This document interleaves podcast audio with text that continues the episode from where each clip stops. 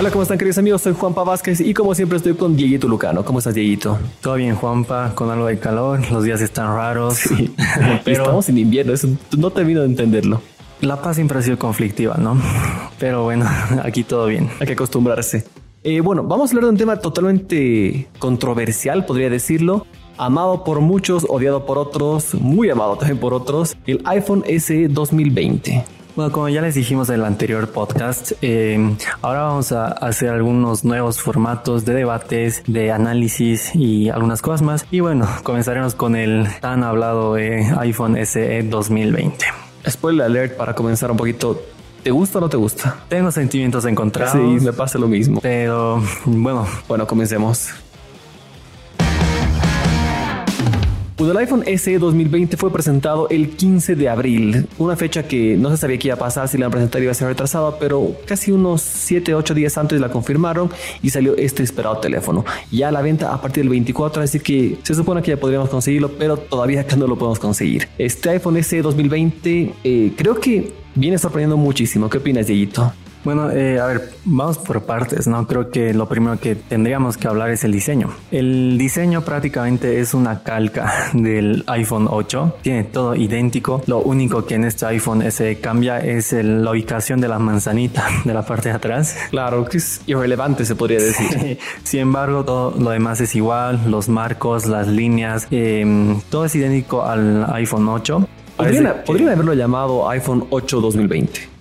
Podría ser. Podrían haberle puesto ese Pero bueno, em, el objetivo de este iPhone SE obviamente es que sea un iPhone más barato y así lo es. Así lo es realmente, aunque con un diseño algo controversial. Personalmente a mí sí siempre me gustó el diseño del iPhone 8, em, lo delgado que es el teléfono y lo liviano, a mí siempre me llamó la atención. bueno. Sin embargo, algo que cuestionaron mucho este teléfono es que estamos en 2020 y hablar de un teléfono sin marcos, no sé, es volver al pasado. ¿O tú qué opinas? Claro, creo que en diseño se viene aplazando Apple hace tiempito. La verdad es que desde el iPhone 10 creo que no hay ningún cambio y nos han presentado lo mismo y lo mismo y lo mismo. Entonces, eh, creo que no se podría haber esperado que en un teléfono barato nos sorprendan y pues estoy totalmente decepcionado en ese sentido. Hubiera esperado que hagan algo mejor. Y lo que remarca es un gran quizás hasta paso para atrás para Apple es que el Touch ID, el lector de huellas, está de retorno, cosa que lo habían quitado, ya no está presente en los nuevos teléfonos, pero en este equipo sí está de vuelta, obviamente a costa de tener un notch mucho más pequeño. Bueno, en este caso ni siquiera tiene notch porque es una pantalla con marcos, con marcos normal, común y corriente, pero está de vuelta esto. Quizás un poco a pensar que eh, Apple trabaja mucho reciclando productos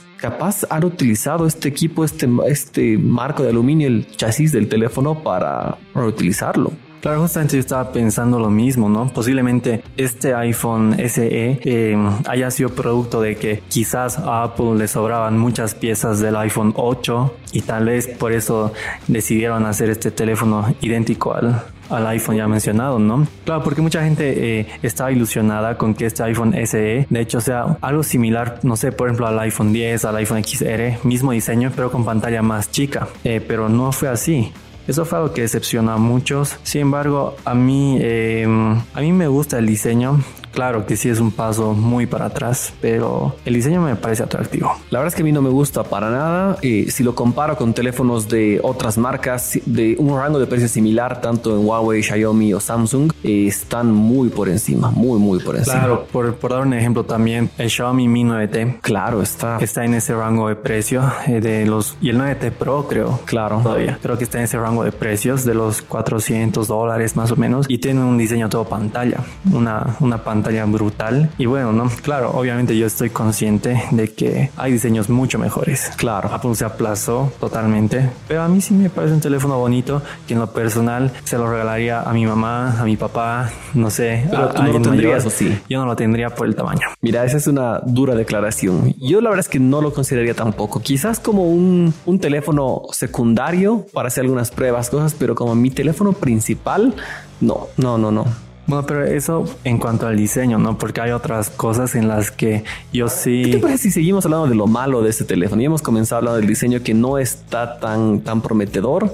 ¿Hay algo que te parezca que está mal también? ¿Que podría haber sido mejor quizás? Em, tal vez la resolución de la pantalla. La pantalla no es Full HD Plus, simplemente creo que es HD pero un poco más que HD. No, tampoco es HD HD porque lo que yo veía en videos, en pruebas este teléfono, porque como tú dijiste todavía no llegó, eh, YouTube, por ejemplo, te lo deja poner, si no me equivoco, en, en 1080 o en, o en más. No estoy muy seguro, pero YouTube te deja subir la, la, resolución. resolución. Entonces parece que justamente por eso la pantalla es algo más que HD. Sin embargo, eh, Apple siempre procesó muy bien a la imagen en sus teléfonos y bueno, aunque muchos podrían decir que los píxeles se pueden llegar a notar y todo eso, para el ojo común, el, el ojo de cualquier persona, creo que es algo difícil, ¿no? Sí, me parece totalmente acertado lo que tú dices. Ahora, ¿qué tal si hablemos de lo promedio, lo regular, antes de ir hacia lo bueno? Porque ese teléfono tiene cosas muy buenas. Lo regular yo diría que es la cámara. No es la mejor ni es la peor. Exactamente, la cámara a mí me parece comedida, tal vez para su precio. Graba en 4K.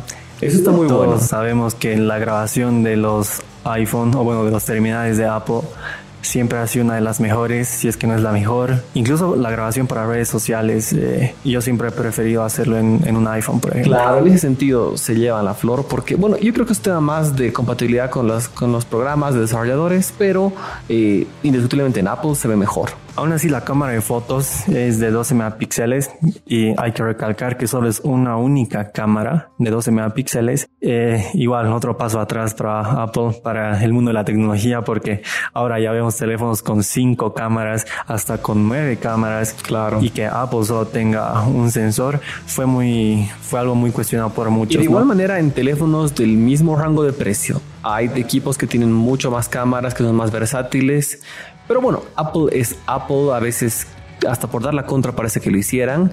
Y en este caso van por esta, esta cámara que era un poquito controversial porque algunos creíamos, me, me, uno entre esos, que era la misma cámara principal del iPhone 11. Pero ahora lo que estamos hablando al, listar, al alistar el podcast y me dices, me dices que no. La verdad es que yo también pensaba que era la en misma. el lanzamiento parecía, ¿no? La misma cámara del iPhone 11. Bueno, el iPhone 11 tiene dos cámaras, eh, la ultra gran angular y la gran angular. Todos pensaban que la cámara del iPhone SE era la gran angular, claro. eh, la misma que tiene el iPhone 11. Sin embargo, eh, al momento de hacer las pruebas, de sacar fotos, no demostró tener la misma calidad. Obviamente tampoco la calidad bajaba mucho. De hecho, un poco. Claro, pero... no, es, no es tan buena, pero está bien, se podría decir. Eso es una cámara aceptable. Exacto, incluso algunos decían que era la misma cámara que lleva el iPhone XR, pero ya viendo más a profundidad sus características, sus especificaciones técnicas, no es la misma cámara. Claro, tienen el, el, mismo pixelaje, creo que eso es lo que hace confundir a muchos. Tanto el 11, el SE y el XR tienen en la cámara principal un lente de 12 megapíxeles y eso es lo que confunde a todos, pero internamente el lente no es el mismo. Así que se puede desmitificar eso, por así decirlo. Claro, eh, prácticamente podríamos decirles que esta cámara del iPhone SE es un intermedio entre las cámaras del iPhone 11 y del iPhone XR. Correcto. Bueno, y ahora hablemos de lo bueno. Lo principal ¿Qué dirías tú que es lo que te ha conquistado y enamorado de este teléfono? Obviamente el procesador. Eh, el hecho de que el teléfono lleve el mismo procesador del iPhone 11 Pro, para mí... Como claro, o sea, podemos decir que incluso el 11 Pro Max, siendo un poquito más exagerados, tiene el mismo procesador. O sea, un teléfono de más de 1200 dólares tiene exactamente el mismo procesador. Exactamente, o sea, eh, hace un momento yo te decía que no me compraría el teléfono por el diseño tal vez, o sea, para mí, yo que sí soy un usuario exigente, que, que, le da mucho uso a sus equipos, tal vez yo no me lo compraría por el teléfono, por el diseño, pero el procesador es lo que a mí más me interesa en un terminal. Yo siempre para comprar un teléfono me fijo en la potencia y en la memoria interna, más que nada. Ya, eso es un buen dato. Ahí, ahí vemos algo malo en este equipo. Si, si, vas por la versión más económica. Bueno, y también la batería que no hemos hablado. ¿Verdad? Uy, se nos pasó eso. Algo malo también es la batería. Pero también es un teléfono más pequeño. Entonces puede quedar en regular todavía. Además que hay que recordar que Apple siempre hizo un buen trabajo con sus procesadores y el manejo que estos tienen con la batería. Y bueno, aunque siempre fueron baterías chicas, siempre podían llegar al día. Eh, tal vez con algunos problemitas, pero al final del día uno podía llegar sin novedad. Claro, y con, con, iOS 13 de ahí para adelante creo que también ha ido mejorando la optimización de rendimiento, así que creo que ayuda mucho eso. Bueno, pero volvamos a lo que estamos hablando, que era el procesador. Para mí este es el punto fuerte de este teléfono. Eh, teléfonos en su mismo rango de precio no tienen un procesador eh, tope de gama, por así decirlo. Exacto. El único más cercano que se me ocurre que tenga un procesador tope de gama es el Nova 5T de Huawei, que tiene el mismo procesador de los P30. Pero fuera de ese, no tengo en la cabeza ningún equipo de, de ese precio, obviamente exceptuando los el 9T de, de Xiaomi, que sí está en un rango similar y tiene un tope de gama. Ya los Mi 10 no están con esa ventaja, pero creo que es de los pocos teléfonos que tiene esa ventaja. Claro, porque o sea, el Xiaomi Mi 9T Pro, eso hay que recalcar, la versión Pro, tiene el Snapdragon 855. No es el último, no es el 855. No, no es el último ahora, pero cuando salió sí era el último. Claro, pero bueno, mucha gente lo compara a este iPhone SE con el Mi 9T Pro. Justamente es por eso que lo menciono tanto. Pero hay que ponerse a pensar eso, ¿no? Que el procesador del Mi 9T Pro es del año pasado, mientras bueno, ambos son, serían del año pasado. Claro, los dos encajan como año pasado, tiene razón. Eh, ya hay una nueva versión del procesador de Snapdragon y creo que eso ya haría la diferencia. E incluso en los benchmarks, el procesador de Apple, el A13, tiene mejores resultados, si no me equivoco. Sí, bueno, pero hay, hay que darle beneficio a la duda. Creo que es un teléfono que es muy considerable. Me, me convence. El procesador es indiscutiblemente uno de sus puntos muy fuertes. Eh, y después, quizás en lo demás, deja un poquito que desear. No es tan, tan bueno. El precio sí suena muy bien. 400 dólares, que es el precio de salida.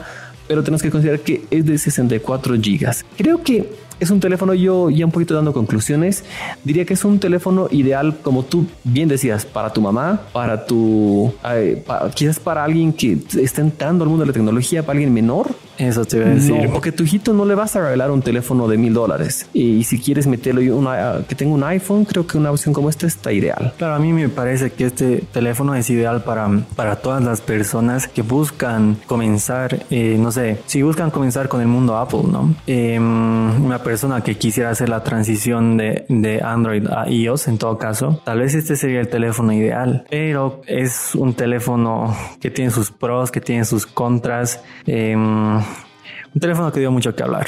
Sí, es cierto. Bueno, conclusión, yo no lo tendría, pero sí lo regalaría. Yo lo tendría como eh, teléfono secundario.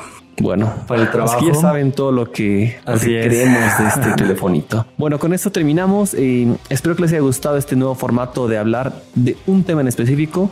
Creo que el siguiente sería ideal hablar del PlayStation 5. Sí, podría ser, ¿no? Creo que merece mucho tiempo esa consola que va a ser presentada mañana. Bueno, estamos grabando esto hoy. ¿Qué es hoy? Hoy es, 10. de abril. Hoy es 10 de, abril, estás perdiendo el tiempo. La cuarentena, pues. Pero bueno, eh, mañana se presenta el PlayStation 5 y creo que sería ideal que hablemos de eso. No, pero creo que mañana se presentan los juegos, ¿no? O, ya el diseño. Supuestamente sí. Uf, hay que ver. Bueno, esperemos, ¿no? Ya les iremos contando todo eso. Eh, esperen al siguiente programa que saldrá obviamente la siguiente semana. Y bueno, esperemos que les haya gustado este formato que ya será más constante. Bueno, les mando un gran abrazo, por favor, como siempre, cuídense, anden con barbijo, no, no se olviden de eso que es vital. Gracias, Tillito. Gracias a ti, Juanpa, y gracias a todos por escucharnos. Chao, chao.